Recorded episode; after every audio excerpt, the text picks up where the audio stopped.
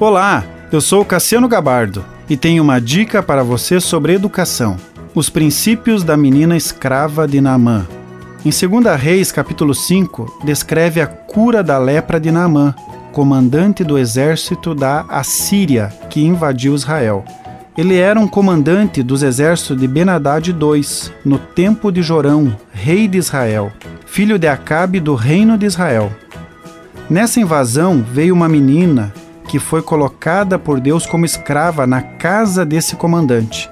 A menina não era qualquer escrava, ela tinha valores, princípios que a diferenciavam das outras meninas. Ela era mais organizada, era mais calma, mais dinâmica, mais responsável. Esses princípios ajudaram ela a ser ouvida pela esposa de Naamã. Ela disse: Se o meu senhor Naamã procurar o profeta em Samaria, ele o curaria da lepra. A menina trouxe uma palavra de esperança, de solução, de ânimo para a esposa de Namã. Quais princípios foram ensinados durante a infância dessa menina? Para que ela tivesse o que tirar do seu depósito o coração?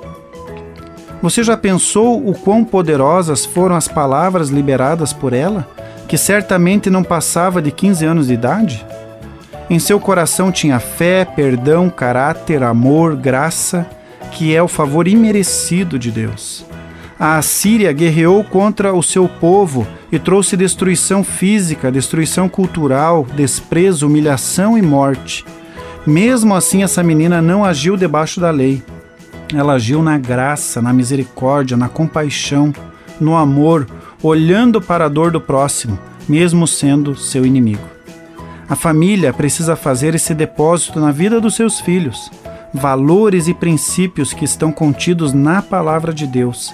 E quando tiver uma oportunidade, os filhos tirarão desse depósito para suprir uma necessidade. Continue abençoado, você que me ouve e toda a sua família.